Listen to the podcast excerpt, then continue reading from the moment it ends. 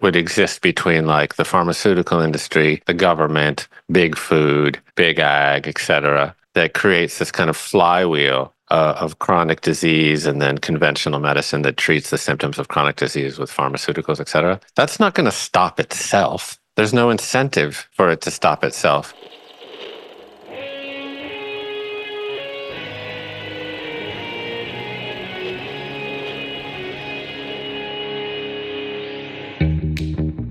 Welcome to Back to the Future podcast. My name is Victor Sadia, and I talk with brilliant minds and hearts of people who want to uproot and transform the current health and wellness paradigm.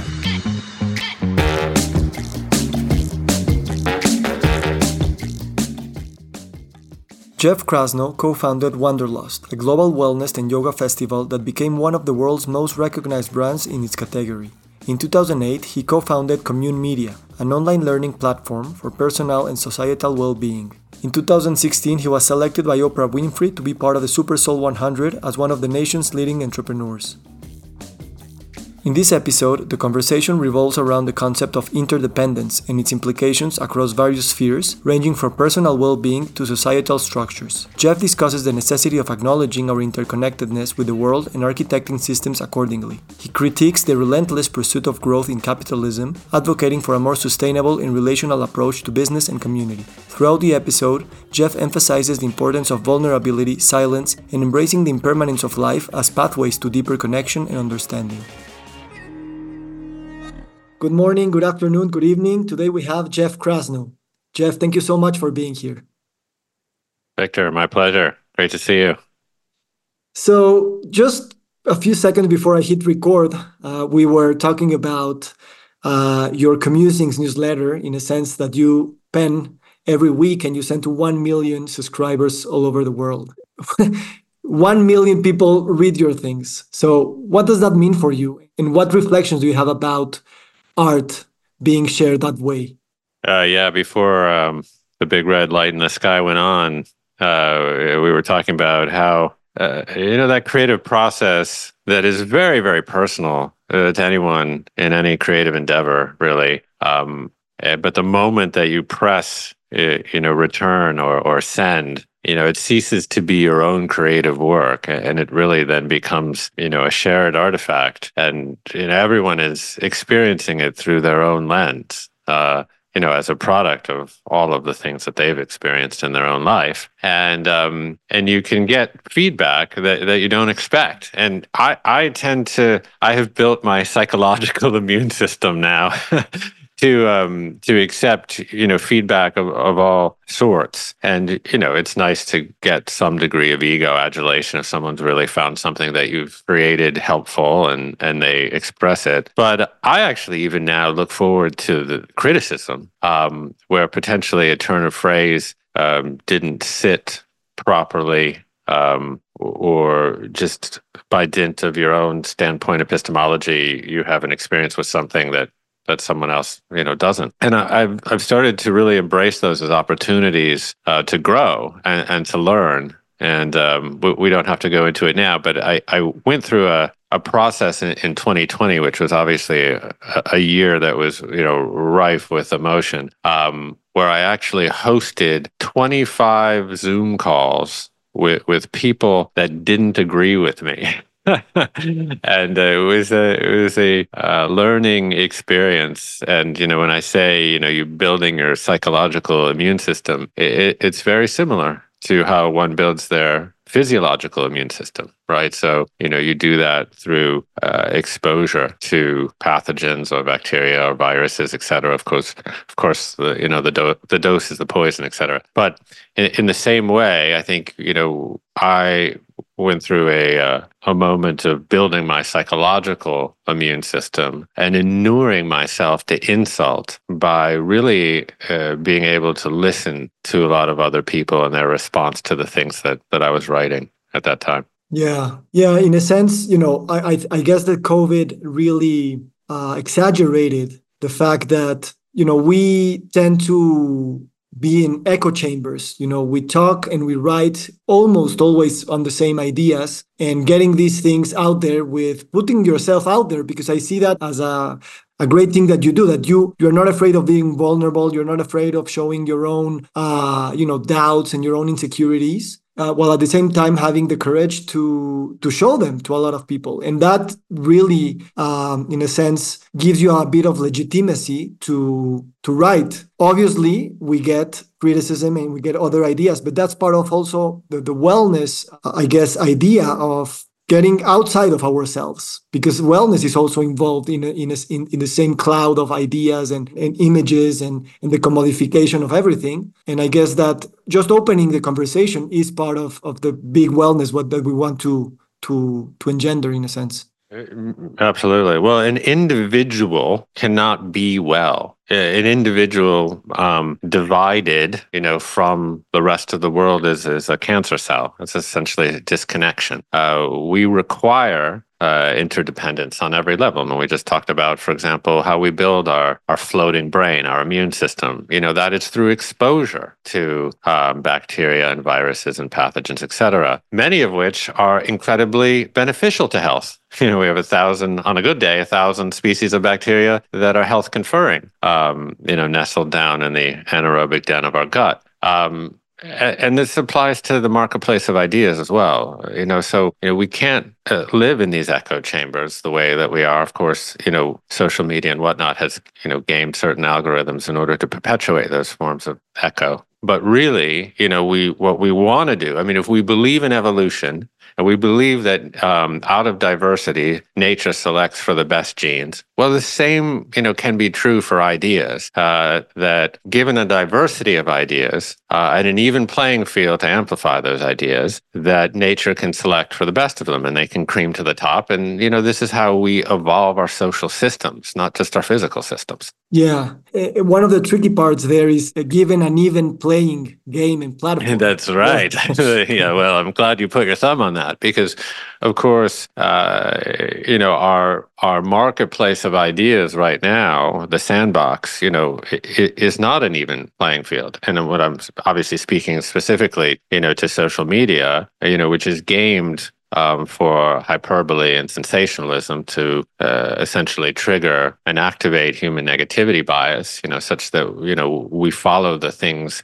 that we are most triggered by. And of course, you know, for all of the nefarious ad revenue driven you know media models that that you know favor watch time uh, and sanctify you know that over everything else um, that level playing field is, is is hard to reify because of course those of us who are trying to make some sense of the world you know tend to see things in with tremendous nuance and uh, in a multi-linear kind of way which doesn't necessarily always leverage um, you know human negativity bias. I mean i'm like you know a part-time buddhist. I'm trying to find the middle way all the time. I'm trying to sit in the third chair you know of essentially um, you know, recognizing and acknowledging someone else's opinion in equal proportion to my own. These ideas, but these ideas do not have uh, a lot of credence, you know, on Twitter or X or whatever you want to call it. So this is the trickiest piece now is, you know, how do we forge new marketplaces of ideas, you know, such that we can have the stressful, hard, you know, conversations that stand between us and, and the world that, you know, we think is possible. Yes, and at the same time trying to leave behind this simplistic reductionistic way of understanding truth or health or wellness or wealth mm. or even sustainability and and give it a more complex uncertain uh, multifactorial way of I wouldn't say understanding, but because even our understanding is linear, even our understanding and our language are are built that yeah. way, and that's that's something that I, I I think I share with you because you know, the same time that you're putting yourself out there with your own stories, your own experiences, and you talk with a lot of people who are in different wellness and health spaces, and you build communities where ambiguity and uncertainty needs to be contained, not not contained, but sustained, and without trying to rush for an answer, ru- rush for a plan, rush for a thing. And I see, I, I see that in you that you're not running away from ambiguity and uncertainty and, and, and these things. But while build, building a business, building a brand, building a community, those things are also resistant to sustaining conflicting ideas at the same time. So, how have you evolved uh, in your business and your community that, uh, let's say, uh, that I wouldn't say a vessel, but at least something that contains and allows for contradiction and, and different ideas at the same time? Mm, that's an interesting question. Um, one that I'll have to answer kind of on the spot. Um, because I'm not sure I've, I've, completely analyzed it, but I will say that um, you know I have accrued a little wisdom in terms of, entrepreneurship and designing um, sustainable business structures. And this one that I've built most recently with Commune is really built atop of many Taoist principles, if you will. So the Taoist vision of the world sees nature as sort of spontaneous and emergent and without a boss, if you will. I mean, that's how Alan Watts put it, anyways. You know, that it, we live in a kind of interdependent way and everything is reliant on everything else. So dependent origination, I suppose, is a theory, or pratitya samutpada, or I think in Buddhism or whatever. Um, and so it is a true democracy. If you look at the, the arrangement of nature, it is a true democracy um, you know, at, at, the very like basic level, like, you know, we need oxygen. The byproduct of cellular respiration is carbon dioxide. Autotrophs, plants need carbon dioxide and beautiful. We have this wonderful carbon cycle. That's like the simplest version of it, right? So, but this is everywhere all the time happening all at once, right? This is, you know, 37 billion billion chemical reactions in our body per second. Um, so everything's reliant on everything else. And if you um, you know, begin to really uh, connect with that understanding of the universe and of nature, then you start to architect, you know, your systems around it. So in our in, at commune, I mean, commune obviously has like a public facing meaning and, and whatnot, but we've built it internally around certain principles. Um, democrat, I would call true democratic principles. You know, yes, I suppose somewhere on some piece of paper, I am a CEO, but I make very, very, very few decisions. I mean, most of the time, people don't even know I'm there, you know, and I am completely dispensable at this juncture. I'm here with you. This is wonderful. This is how I would prefer to spend my life, anyways. And the organism that is commune marches on. Um, and of course, this is antithetical, or I, I, guess anathema to the way most hierarchical structures are built, you know, where the CEO makes himself indispensable, right? you know, no one can replace me.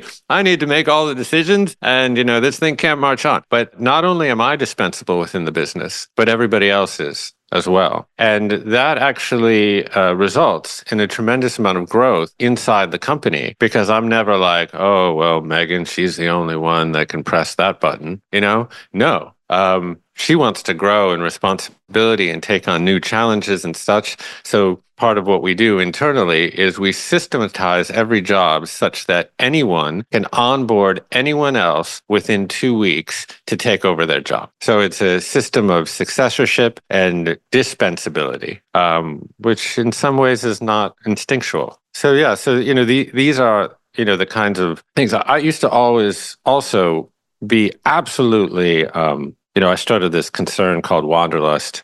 Oh God, 2008, 2009. And, you know, Wanderlust was a wonderful experience for me and my family. And I'm, I'm proud of many of the things that we accomplished there. It was a large scale events platform for wellness, et cetera. But I was absolutely uh, preoccupied with growth, growth at all costs. You know, uh, we sanctify growth and we never think about restoration or repair or some of these other processes that are inherent to nature that you know winter promises a spring every year right? Um, and that there's times to be quiet and to restore and to repair and to sleep and then there's times to grow and be efflorescent. Um, but that was never the mo at wanderlust. It was like espresso fueled growth all the time and then it burned itself out more or less.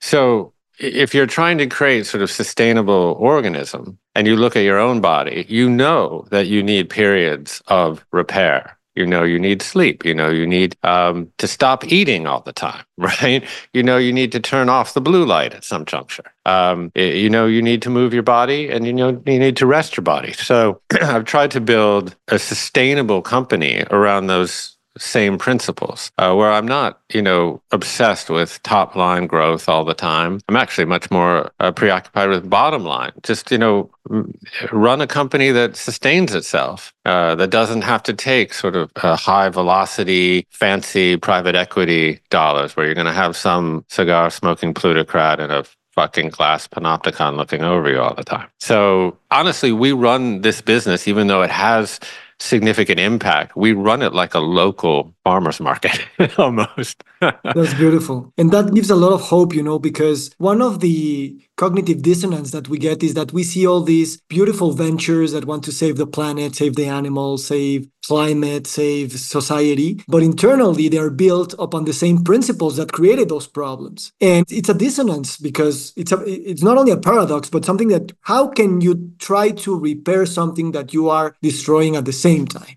and and well, we get that yeah. you know like it's more like not intellectually we get it like spiritually or emotionally and it, it really like i don't know hearing you talk about your running a company like a farmers market is really um, uplifting and and uh, you know it, it resonates because you're not only talking about it i can i can perceive it you know yeah well i've, I've learned the hard way I'll say that. Um, but there, there's a wonderful, I think it's John Maynard Keynes quote, um, which is um, it's easier to ship recipes than cakes and biscuits.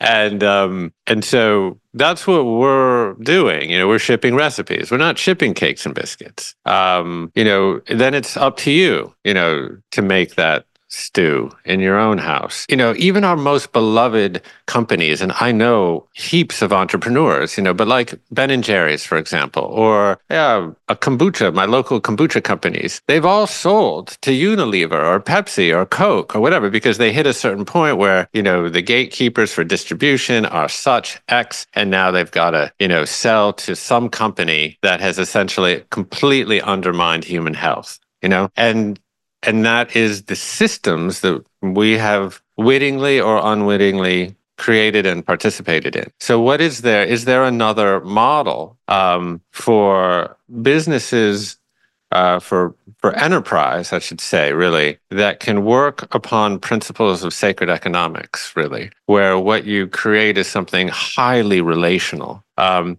like, I'm not trying to say that I'm like knitting grandma's heirloom scarf over here and going to give it to you, you know. But what I am creating at Commune, or I'm striving to create, is something with a tremendous amount of soul and um, that people can feel um, a relation to. And this is why I, not why, but this is one of the reasons why I do try to be incredibly open and vulnerable about you know my own journey um, and my family's madcap experiences and all of the wonderful opportunities I've had to meet all these brilliant sages and mystics and all these people I get to interview. But, you know, honestly, man, I, I'm nervous as hell when I do that. But I want to share that because it feels more honest and, and more relational um, to people. And so, you know, this is you know what when communes the oldest communes right is just the way we lived.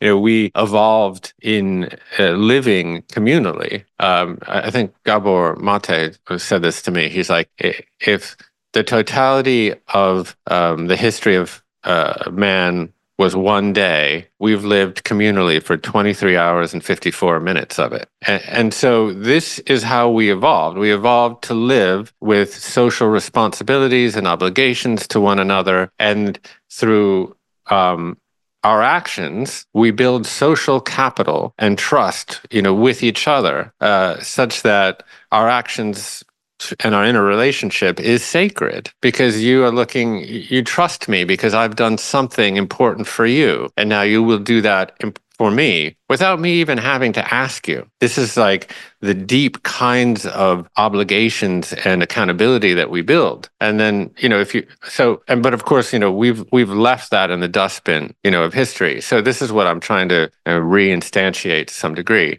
Um, even the etymology, I was looking because uh, I was reading some of the your background and some of the questions and stuff, and I had never looked up the etymology of the word commune until today or last night. And uh, so it's Latin, of course. Everything's fucking Latin, right?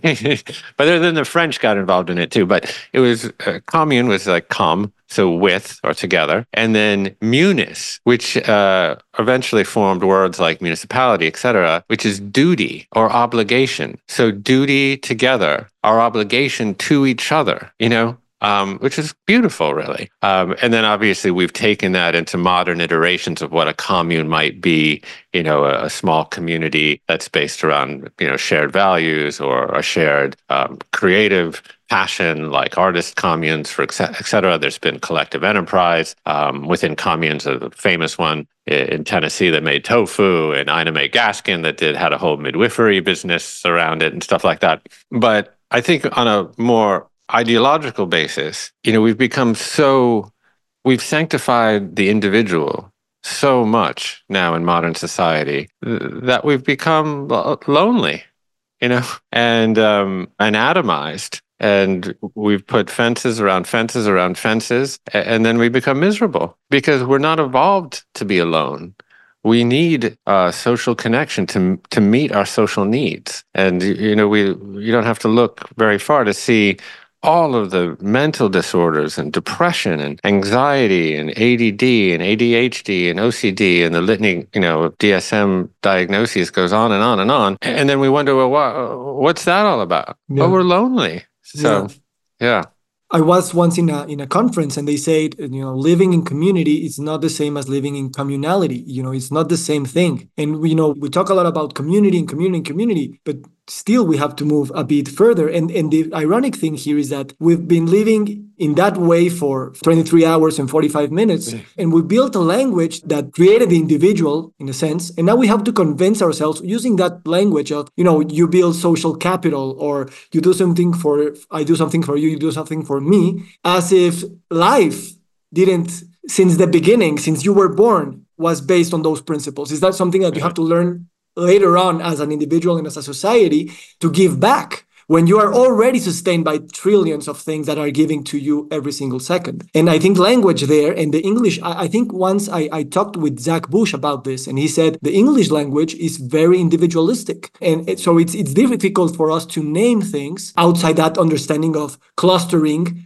different um, uh, individual points in the in the matrix. Yeah, I think we have uh, uh, certainly in America, there's a profound bifurcation or, or, juxtaposition of individuality and communality.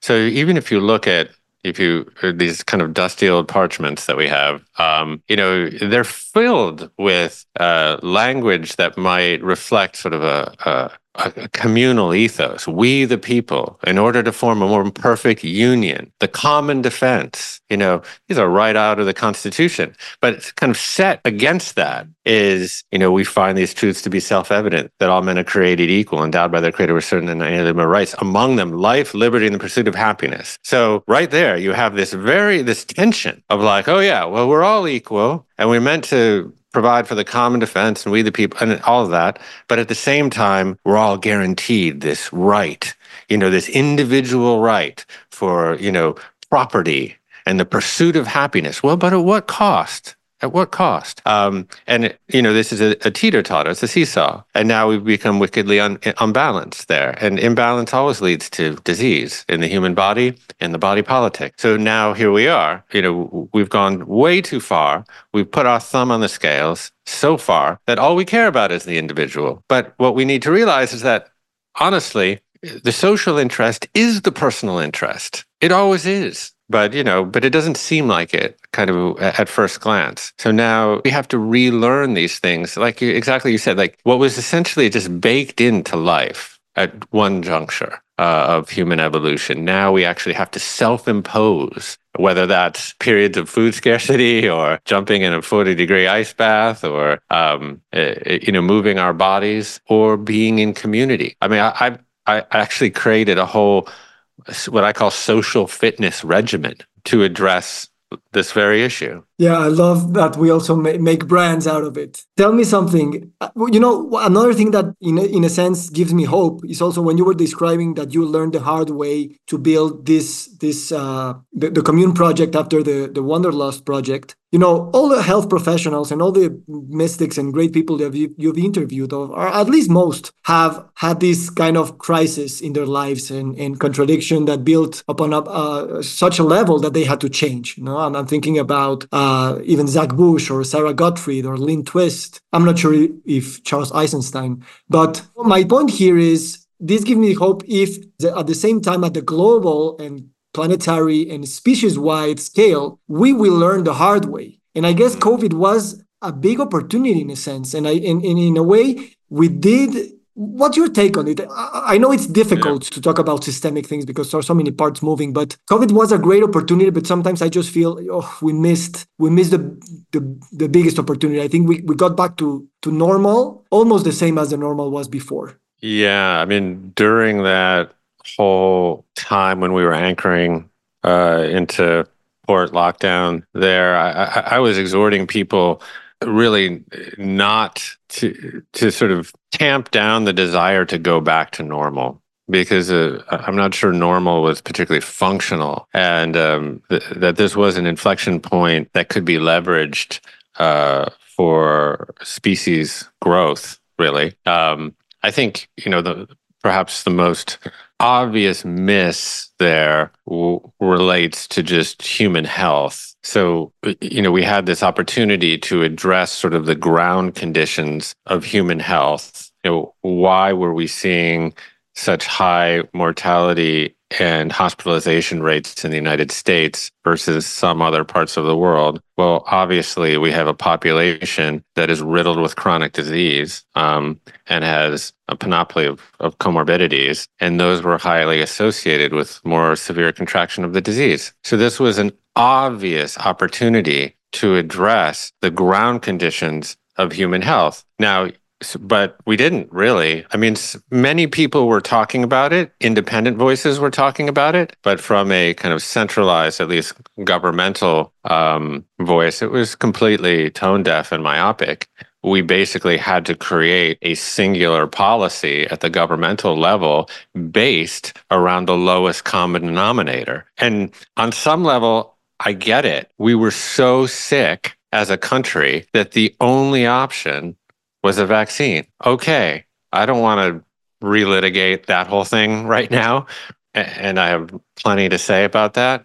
But really, regardless of how you feel about that, this was a opportunity to just simply address why are we so sick in the first place? And, you know, I, I, think that we missed the mark on it from a public health agency perspective. But, asterisk, I think many people at the individual level started to awaken to the to that idea and become much much more curious about the nature of their own human organism. Now the sources of information that they were getting weren't always stringent, but I mean the fact that there is fluency now around some elements of the adaptive immune system in this or some cohorts of society that now can talk about our, our amateur microbiologists and things. And there, it, it, it definitely did stoke a curiosity about uh, human biology and um, and medicine, and in some senses, regenerative medicine and alternative medicine. And I think that that, that was a, a positive outcome, but but certainly it wasn't uh, systemic. Yeah,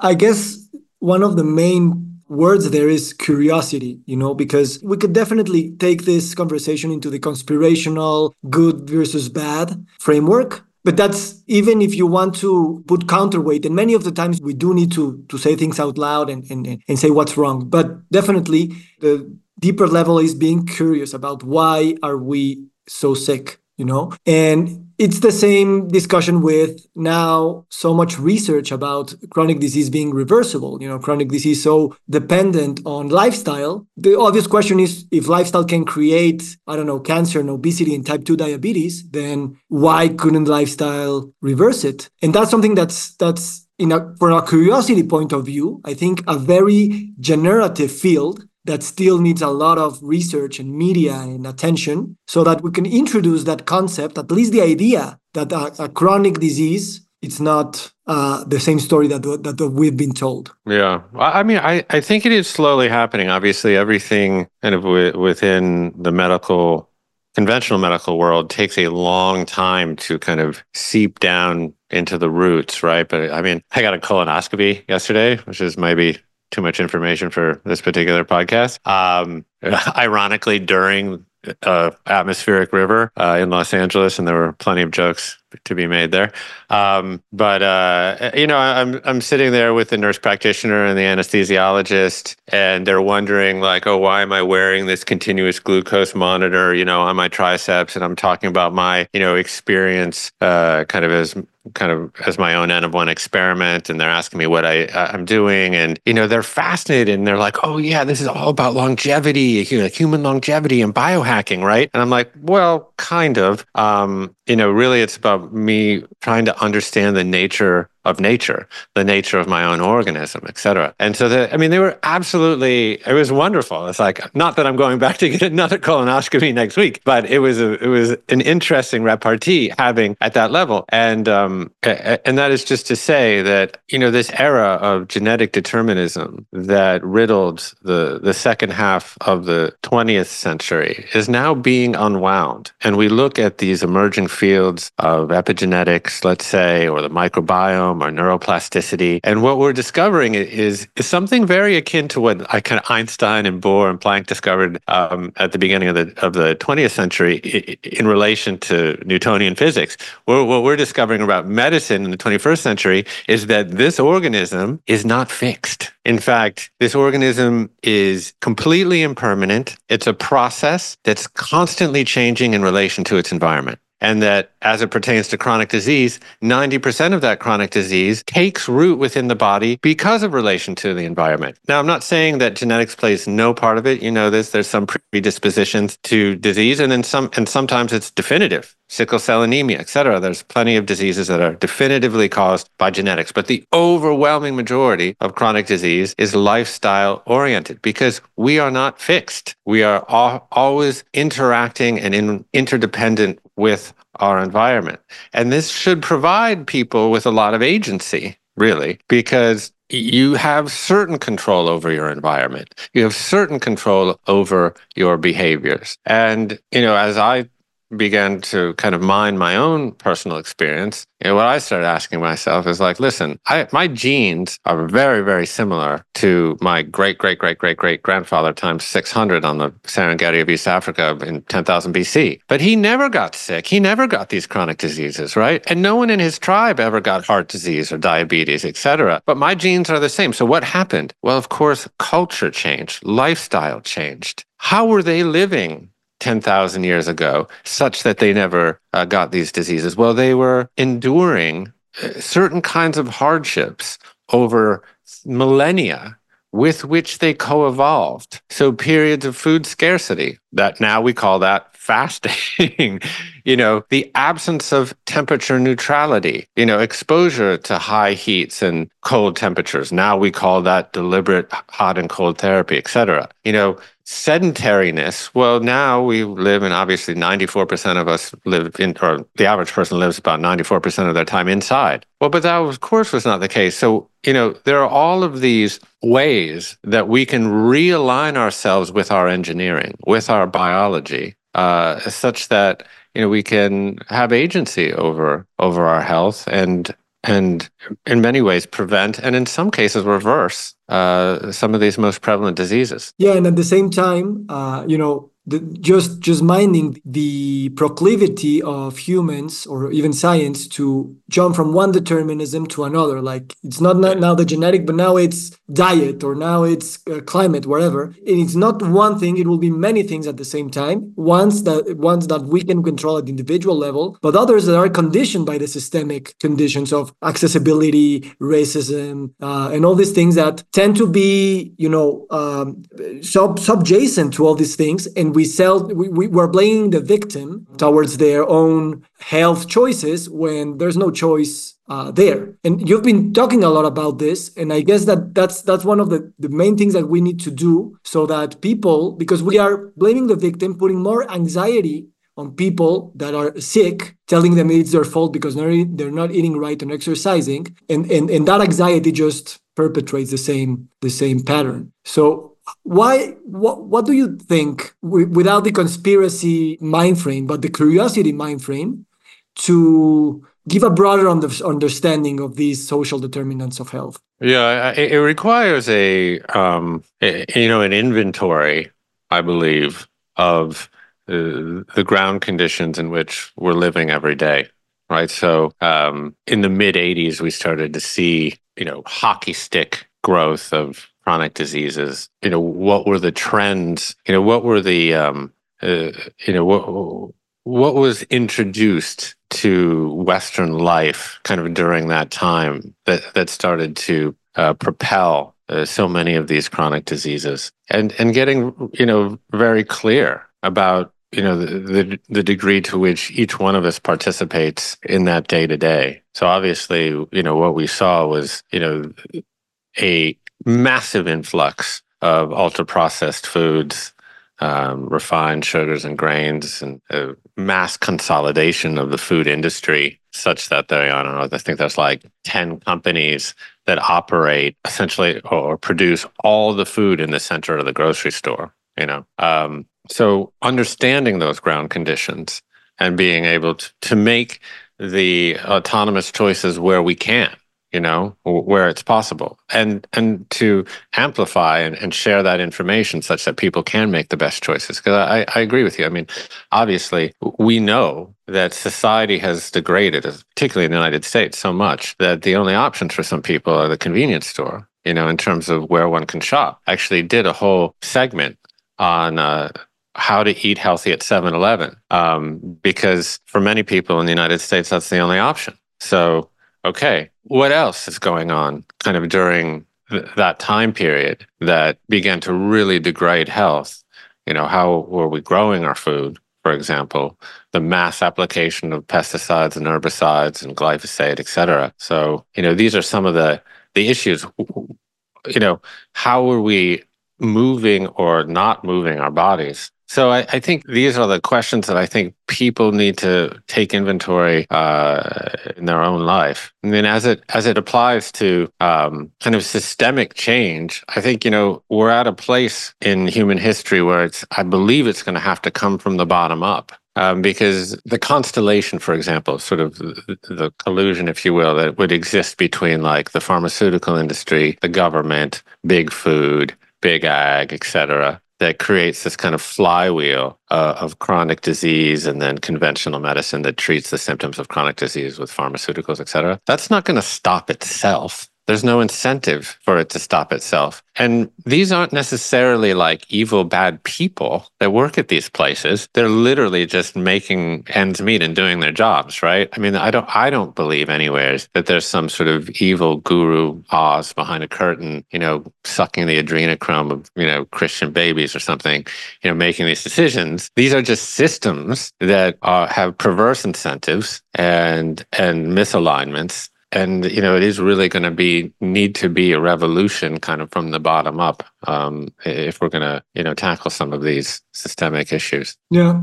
And the survival risk lies on us in a sense because we have to play the system we live from the system and at the same time we have to survive it so that we can be curious creative and and build something else. And that's i think what's at stake in the in the next decades you know that the system doesn't really make us collapse uh, mm. you know in the in the in the literal sense of the world um, of the word and the world so so yeah um, one of the things that i've seen and, and you were talking about diversity is that if if this is going to be built from the ground up and and built from movements like yours in terms of wanderlust in terms of commune in terms of i for example i founded the mexican association of lifestyle medicine where we gather health professionals from different disciplines. And instead of just being a medical uh, endocrinologist, uh, you know, one specific thing, you know, we have coaches and psychologists and, and we have chefs and we have, you know, eh, that cross pollination and that systemic understanding of, of all the states that are building our health and wellness understanding and systems is proving to be very difficult to build because we don't have the same languages. But at the same time, it's proving to be very uh, refreshing because yeah. those echo chambers are getting very annoying for everyone in their own echo chamber. Um, I want to get that insight from you in the sense because you build these festivals and these these these gather, large gatherings when you you put together art, you put together yoga, you put together wellness activities, you put together learning uh, spaces. But that, that's something that didn't exist before, mm-hmm. and and that, that's something I'm trying to do now. So what do you see happening in 10, 15 years in the gathering of of health professionals, science professionals that are mixing together in a transformational setting, uh, not only to create knowledge, but to create experiences of curiosity and, and, and wonder. Yeah, interesting. Uh, yeah, yeah, certainly we have approached uh, you know, most of our systems, in, including conventional medicine, medicine in a sort of reductionist and com- compartmentalized kind of way. So, it, you know, even my description of my experience yesterday. They're like, oh, you're going to see the anesthesiologist now. Okay, now you're going to see, you know, the nurse practitioner is going to put the IV in. Now you're going to see, you know, the the oncologist. Now you're going to see that. You know, that we've you know divvied up the body as if you know it, we're going, we're taking a, a car into the you know mechanic shop, and and of course we know that these processes within the human organism all work together in one system. And so this is, of course, speaks to systems thinking and systems biology. In medicine, sometimes we call that functional medicine, et cetera, um, where you're looking at the whole thing and you're analyzing and picking apart how the systems of the whole all work together in an integrated fashion. Now, I'm not trying to say that, you know, a pulmonologist is not useful. It's wonderful to have pulmonologists that like have an expertise in how the lungs function and you know they're discovering all of these things. But if they work within a vacuum uh, then there's no reason for it because the lungs are worthless without the heart you know so and on and on and on. Um, so the, you know this is the kind of thinking that we need at a systems level because what we need to do is start to design our social needs or even our health needs into systems instead of the other way around and so this is one of the most gratifying components of Wanderlust was seeing that uh, I only can think of it in a French that coup de foudre, uh, which is like this lightning bolt, I guess that that would happen, you know, when a regenerative farmer would meet an endocrinologist or something, and they would be like, "Oh my God, that works exactly the same way. The soil is the lungs, or whatever, you know, is the hormone, is the you know, like, um, and and uh, it was just beautiful to see um, those kinds of relationships form. And, you know, I think, you know, Zach obviously is speaking to it, you know, beautifully, where he's interweaving human health, planetary health, soil health into one tapestry. And we need though that kind of thought leadership um, that can understand uh, what the Buddhists might call Indra's net, you know, sort of the interconnected, interdependent nature of the world and the universe and of systems and how they all play into that one thing. So I, I think, you know, that idea of cross pollination um, is is a a much needed and, and, beautiful vision. So good on you for for doing it. And in the end, I, I do think it'll play the crucial part in whether or not we're going to experience the sixth extinction or not. You know, can we think in a macro holistic fashion, or will we continue to sort of mine our reductionist way of life? And um, and you know, I'm sanguine somewhat about it. Of course, I want to see my children grow old and have a you know a fluorescent life, but you know, nature might create something better than us next time around. So uh, you know. I'm obviously hopeful for the human race. I mean, certainly there is a lot to be hopeful for. I, think you know we're you know we're at this strange inflection point um, in evolutionary history where you know consciousness has has has bred very many wonderful experiences like here we are i'm conscious of you we're having this wonderful conversation and you know i'll go and watch the sunset later and be able to appreciate that beauty or whatever. That's a wonderful part of consciousness.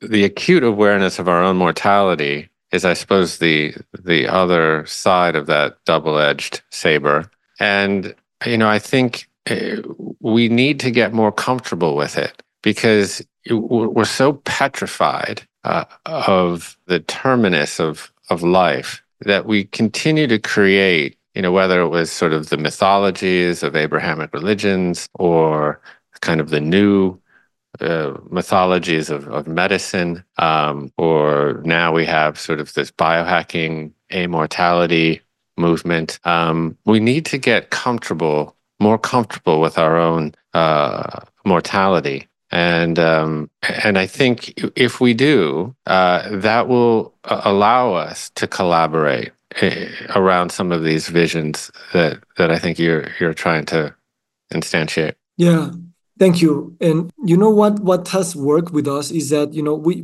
you put the endocrinologist and the regenerative farmer in the same space, but you also it's not only a lecture, you know, in scientific terms and in tables and charts and numbers and science, but rather let's breathe together, let's dance together, let's uh, do trauma work together. In that communion of the soul, then you see the other person as you know you you you, you easily could have been that person you know in not a, such a different universe and that makes you wonder if your ideas are the only ideas for the world and then you can talk about mm. science and technology and charts but you begin from that part of you know we are we are we are the same and we are also in not only afraid of death but plagued by the same fears insecurities envies um, uh, you know those primordial uh, feelings that that really uh, make us children you know we we're just children playing around and and and reconnect with that uh, without being you know without judging that believing that we are adults is probably a curse in a sense uh, sometimes yeah. yeah we, we certainly lost that ability to play you know um, and to be cognitively absent you know, we, we, get a taste of that sometimes in sports or athletics, um, tennis player. So, you know, you know, I've just sort of become a canine when I'm out on the tennis court. And of course, when you're absolutely immersed in that present moment, that's where you feel most alive. Of course, you're not putting those words to it because it's just a product of experience there. And uh, there's sort of a purposelessness to it. And, you know, most of our life as we grow older is you know defined by purpose. Well i want my life to have a purpose. I want it to signify something right? And that's and but really it's kind of sometimes the things that actually don't signify anything is where we often feel most alive. You know it's like when we're laughing for example. We don't know why we laugh you know? And the second that we try to understand why we laugh it ceases to be funny right? So it's like you know this is true for music and for dance of connecting to this very kind of primordial presence. Um, and that can create a lot, as you say, um, a lot of connection, right? When you dance with someone or when you sing with someone and you're connecting at a pure sort of non-cognitive vi- vibrational level. And then you go have, you know, dinner and, and bake, break bread and, you know, get into, you know, uh, you know, the role of glycolysis dysfunction in cancer or whatever you're going to talk about, you know, um, and and you're coming at it from a um, a whole nother place. So I love that idea of creating um, environments and experiences, uh, you know, f- for people with different expert expertise, and then you know allowing that to marinate. Um, I think that's a very good model for uh, for event creation, mm. which I might I may borrow from you. Sure, I would love to invite you to this year's Congress. Uh, we'll I'll send you the invite. It's called.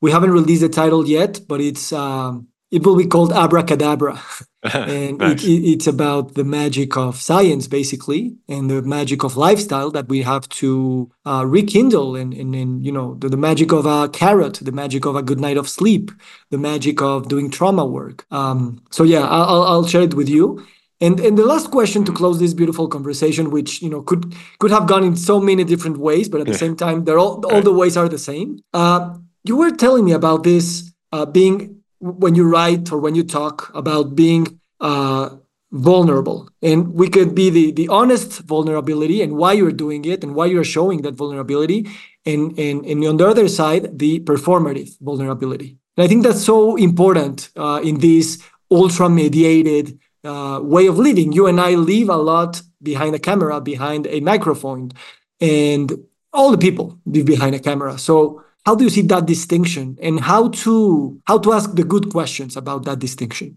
yeah it's interesting um you know i guess you know Bre- Brené Brown really brought vulnerability to the fore right and uh and by conflating it or equating it in some manner with courage right? So you know we think about courage often as you know the warrior on the battlefield for example a soldier you know running into battle. Um, and why is that vulnerable? Well of course because he or she could be hurt. Um, and I, I think that that is a helpful way to kind of back into vulnerability and what it really means is that you know are you opening yourself up to be hurt? Or um, in some way or another. And obviously, you know, the, the, the, battlefield is the most kind of, you know, acute example of that. But most of the time, what we're talking about is psychological or emotional uh, vulnerability. And, you know, are we shut down because we don't really want to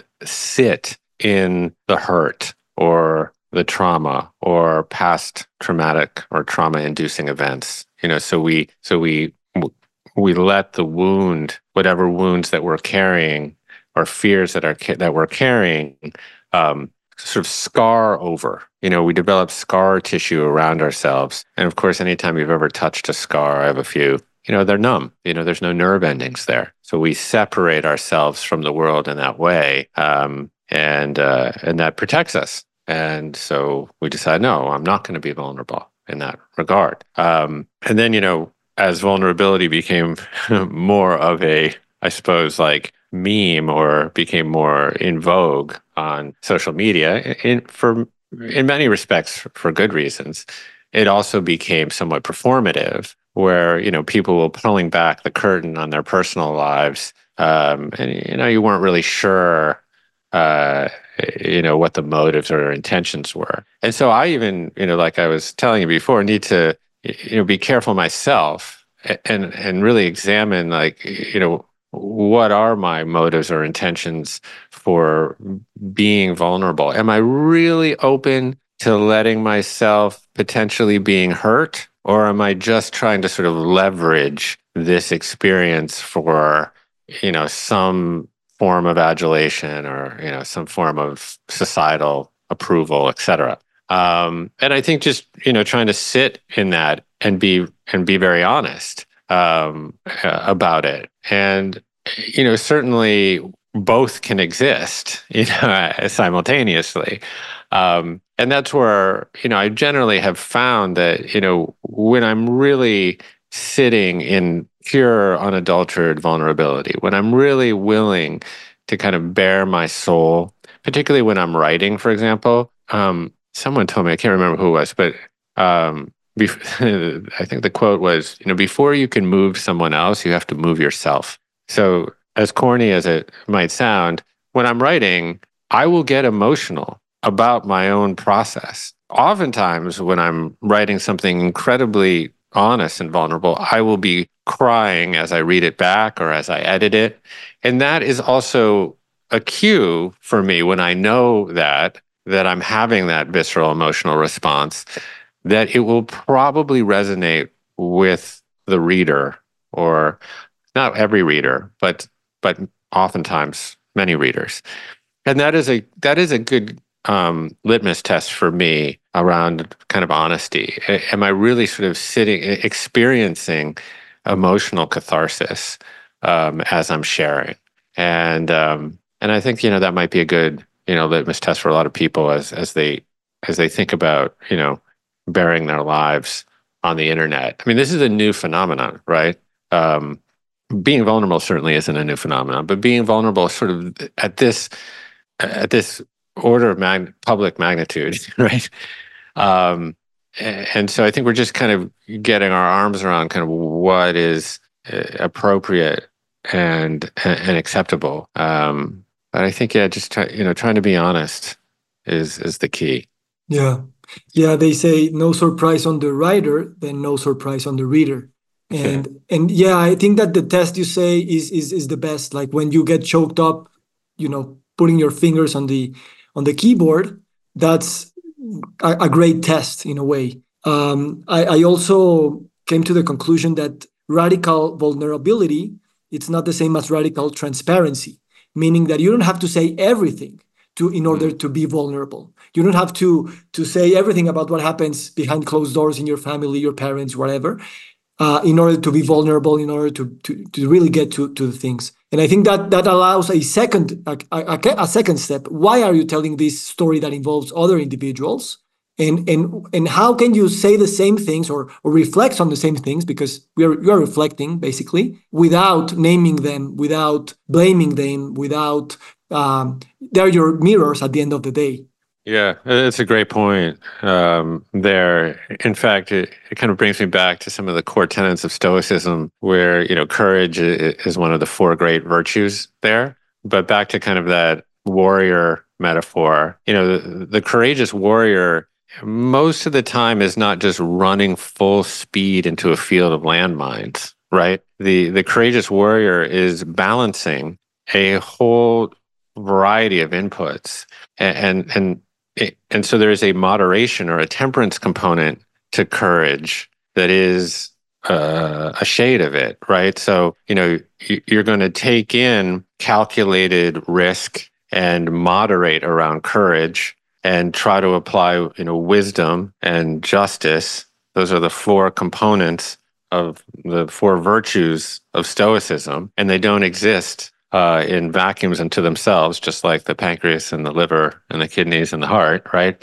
They they coexist and they interrelate and uh, i think you know the same could be said for for courage and vulnerability. So I, I think you make a good point there of like you know we need to temper our, our vulnerability with some degree, you know, of moderation, and, and also you know protect, you know, others that that otherwise might be, um, you know, the victims of oversharing. Mm, exactly. Yeah. And you know what? What the difficult thing here is that you are, as a writer, as a person who's who's putting words out there with courage, you are the only one who knows or who can know what is being courageous for you at that point or not? Because from the reader perspective or your fan perspective they will love what you're putting out there.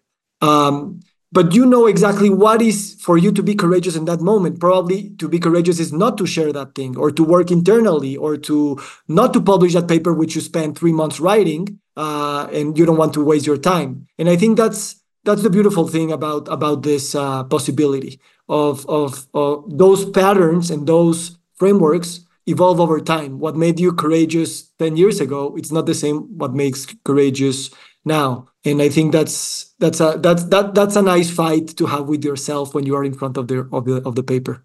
Yeah, absolutely. And also, what is the appropriate venue for courage? I mean, eh, eh, you know, now uh, people have become so accustomed to social media as this venue for expression, uh, such that if you're not expressing an opinion there, somehow you, you know you lack courage, or, or you're not thinking about it, or, or you're not having the discussion. And, and, I think about that in kind of specific regard to like uh, you know political stances or you know what's happening in the Ukraine or what's happening in Gaza or or, or whatever is such that you know people are, are so used to uh, those sandboxes as being kind of the the the the milieus in which opinions are expressed that if your opinion is absent from one of those platforms it means you're not thinking about it or not talking about it. And you know i might say that those those venues are are just not suited for some of these um, issues that are so complicated and nuanced. And there's no profitable end to expressing an opinion sometimes there versus like sitting down here on Zoom or at the kitchen table and having a conversation where you can listen and respond and have degrees of nuance, et cetera. So this is a really, really tricky moment there. And, you know, we're in this kind of non consensual psychological experiment, you know, where somehow uh, our entire insides are supposed to be kind of represented on a tiny screen day to day and um, and yeah, it's, a, it's just a it's just a tricky thing to navigate. And uh, I have three daughters, so I pity them yeah. more than more than myself.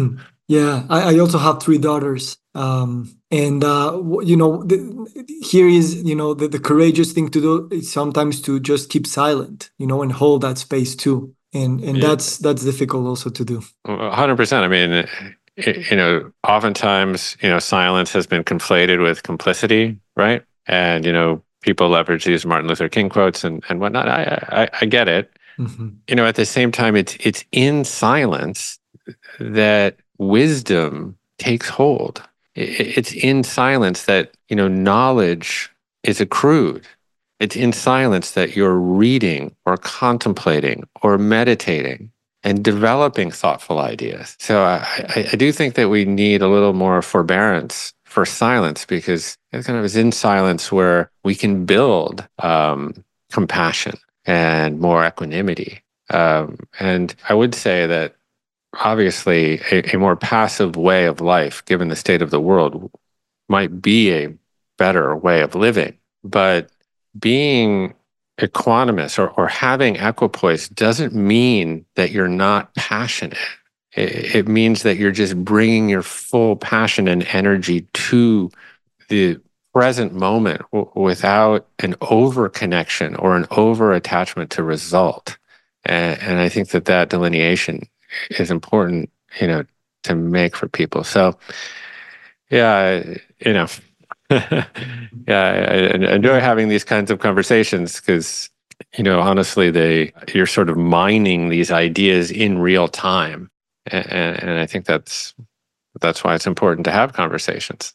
Yeah, yeah, conversations is one of the most spiritual things that we can do, and um, and also being silent. That's another sacred space there. So thank you for being so eloquent about about silence, and thank you for for sharing through that vulnerability and through that personal experience that you achieved great things but the the humility behind it is it is the why those things happen in the first place. So I thank you and I honor your your way, and I would love to to build a friendship with you, my friend.